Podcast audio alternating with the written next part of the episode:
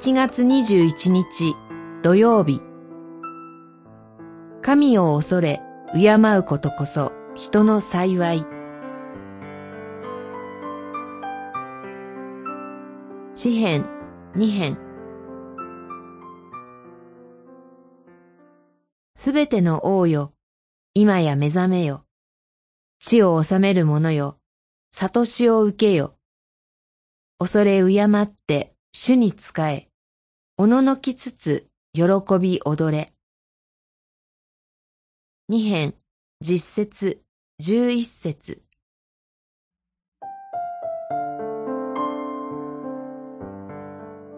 今日の詩篇では、結束して神に逆らう地上の王たちと、神が油注いで立てた誠の王とが対照的に描かれています。新約聖書はこの詩篇に描かれる誠の王をイエス・キリストだと証ししています。使徒言行録4章25節26節ほか。地上の王たちとは誰でしょう？文字通りにとれば国を治める統治者です。しかし、人をお作りになった神は、人を祝福して、地に満ちて地を従わせよ。生き物をすべて支配せよ。とおっしゃっています。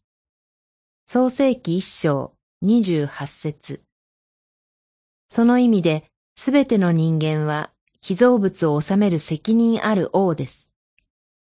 ところが、罪ある人間は、我らは枷を外し、縄を切って投げ捨てようと、創造者である神に謀反を企てます。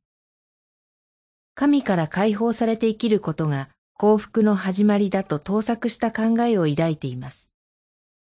神は、その人間の愚かさを天からご覧になって嘲笑い、憤りさえ抱いておられます。その人間を憐れみ、ついには誠の王であるイエス・キリストをお使わしになりました。真の幸福は神からの解放にはありません。神との交わりの中で神と共に生きることにこそ人間の幸福があります。キリストは愚かな罪人の企てを打ち砕き、私たちを再び神のもとへと連れ戻してくださいます。祈り。神よ、あなたを恐れ敬い、主イエスと共に歩ませてください。